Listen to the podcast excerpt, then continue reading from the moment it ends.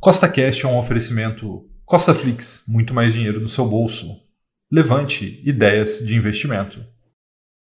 No podcast de hoje, eu vou te mostrar como é fácil começar a investir em fundos imobiliários e que é possível você fazer uma carteira de fundos imobiliários diversificada que vai te gerar renda passiva todos os meses com somente mil reais. Então, se você gostou do tema desse podcast, segue Costa Cash aí na sua plataforma, pois são três podcasts por semana, sempre com o mesmo intuito, colocar mais dinheiro no seu bolso. E lembrando, nada do que eu falo aqui é uma recomendação nem de compra e nem de venda, é apenas para que você possa se inspirar e investir melhor, tá bom? Então vamos lá.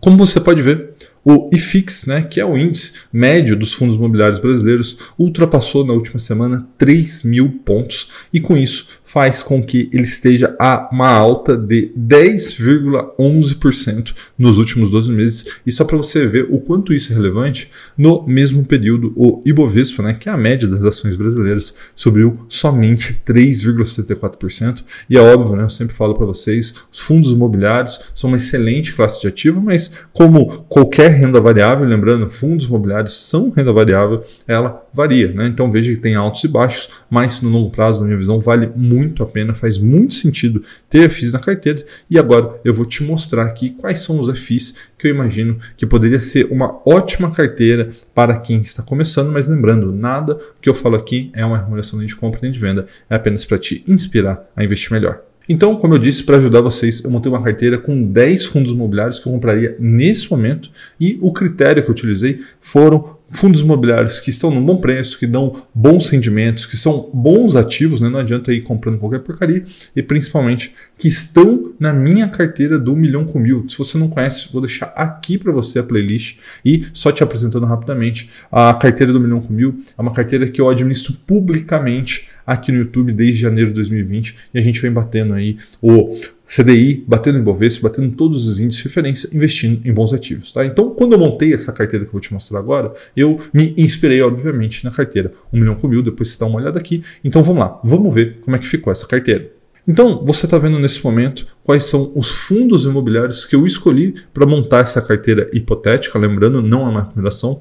Então, veja que são 10 ativos para que você possa comprar no preço de hoje esses 10 ativos. Você gastaria R$ 983,36, então quase mil reais. E veja que nos últimos 12 meses, essa mesma carteira teriam rendidos em rendimentos, né, isentos de imposto de renda, lembrar que os fundos imobiliários são isentos de imposto de renda, R$ 116,67 nos últimos 12 meses. Quer dizer que nos próximos 12 meses ele vai pagar o mesmo valor? Não, ele pode pagar mais, mas ele também pode pagar menos. Então lembrando, aqui é apenas uma ideia do que poderia ter sido feito e o que pode ainda ser feito para os próximos 12 meses. Então se você pegar R$ 116,67, dividir por 12, né, que seriam 12 meses, você vai ver que você teria recebido ali por mês praticamente 10 reais, quase 10 reais, que daria quase 1%. Né? Então veja que o yield dos últimos 12 meses desses ativos seria de 11,86%. Então um belo do rendimento.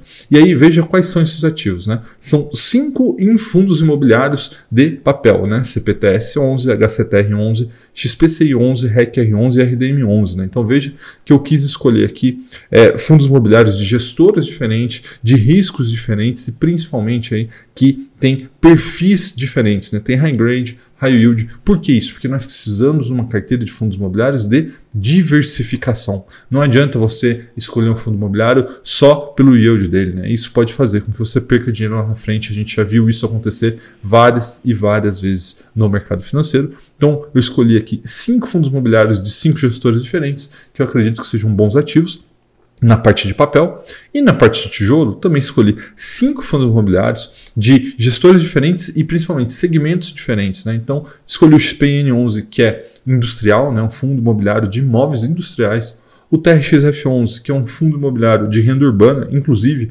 eu já entrevistei aqui o gestor, né, o RI do TRXF11, vou deixar aqui para você este vídeo, tá? Também escolhi aqui um fundo imobiliário de logística agrícola, que é o BTL11, um de logística né, comum, né, de galpões BTLG11 e outro de galpão que é o VILG11. Então veja que a gente tem aqui uma série de ativos que, na minha visão, são bons ativos, que são bem administrados, pagam bons rendimentos, estão em bom preço. E aí, muita gente olha para essa carteira e fala assim: pô, Rafael, eu estou vendo que, por exemplo, o papel está pagando mais. Por que, que você não faz uma carteira somente de FIs de papel? Isso seria um grande erro. E por que, que seria um grande erro? Porque você precisa entender a diferença entre um fundo imobiliário de papel e um fundo imobiliário de tijolo. Eu vou te explicar agora para que você nunca mais esqueça. Presta atenção. Primeiramente, vamos entender o que são fundos imobiliários de tijolo. Então, fundos imobiliários de tijolo são frações de imóveis, né? Basicamente, um grupo de pessoas se junta, contrata um administrador como se fosse uma imobiliária e a gente faz ali juntos com esse grupo a compra de vários imóveis, né? Então, pode ser um imóvel, 2, 10, 20, 30, não interessa o número de imóveis, e aí esse administrador vai arrumar um inquilino, esse inquilino vai pagar o aluguel, esse aluguel vai ser utilizado para pagar as contas do imóvel, os impostos, a manutenção, para pagar o próprio administrador e depois esse dinheiro que sobra será revertido na forma de rendimento para os seus cotistas. E aqui uma parte muito importante. Este fundo imobiliário de tijolo, como ele está pagando uma fração do aluguel, né, porque você é dono de uma fração de imóvel, este é um rendimento real. O que, que isso quer dizer? Ele paga aquele valor e aquele valor ele será reajustado pela inflação com o passar do tempo. Então, isso quer dizer que o retorno na forma de rendimentos para você, ele é real. Então, ele poderia ser gasto sem um reinvestimento. Por quê? Porque no longo prazo, esses rendimentos tendem a subir em linha com a inflação, assim como o valor das cotas e do valor patrimonial dos fundos. Então veja que ao comprar um fundo imobiliário de tijolo, você está tendo uma proteção inflacionária e um rendimento real. E esse entendimento é muito importante.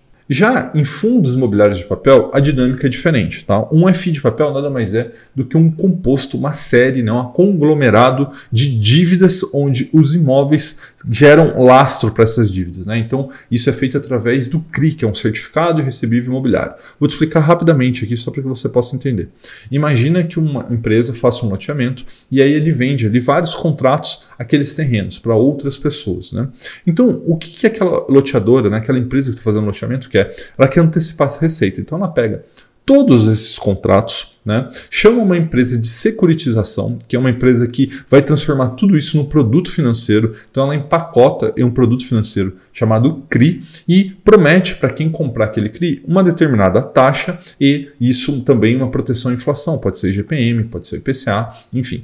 E ela vende para os fundos imobiliários de papel. Então com isso, com essa venda, os, as loteadoras, né, aquelas que estão fazendo os imóveis, eu estou falando loteador aqui, mas pode ser qualquer tipo de imóvel, né, elas conseguem antecipar a receita das vendas né, e o recebimento das vendas desses é, lotes, no caso de outros imóveis, e desta forma ela consegue se capitalizar para fazer novos empreendimentos. E o fundo imobiliário ali de papel que comprou essa dívida vai receber aquele pagamento mensal das pessoas que compraram aqueles imóveis. Tá? Então, esse é um arranjo muito interessante, muito importante para o mercado de construção civil, porque é uma forma de financiar o crescimento aí dos imóveis, né, o crescimento do mercado imobiliário, uma vez que não é, esse tipo de mercado ele não é atendido plenamente pelos bancos, né? Lógico que se você tiver um apartamento, uma casa já feita, isso consegue ser financiado, mas e o que vai ser construído, né? Um loteamento, algo que está no interior do país que talvez não tenha tanto interesse dos bancos, né? Então, os fundos imobiliários de papel eles são muito importantes para que ele financie o crescimento do mercado imobiliário brasileiro.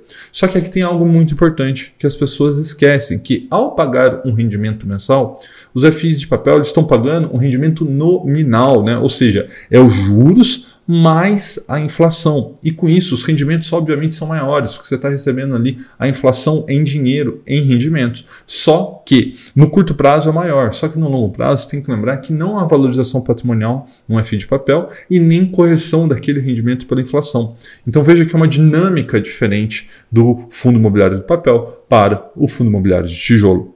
E aí, uma pergunta que eu sempre recebo é: Rafael, então qual dos dois é melhor? O fundo imobiliário de papel ou o fundo imobiliário de tijolo? E a resposta é: quem está investindo no longo prazo precisa ter os dois na carteira. Por quê? Porque eles têm ciclos diferentes, porque você consegue ganhar em fases do ciclo com o fundo imobiliário de papel e em outras fases com o fundo imobiliário de tijolo. Então você tendo os dois, você tem uma proteção inflacionária, você tem uma expectativa de valorização patrimonial né, nas suas cotas e você tem um melhor rendimento no curto prazo. Então todas as carteiras de fundo imobiliário que eu vejo, eu sempre sugiro que tenha metade em papel e metade em tijolo. Um forte abraço e até a próxima!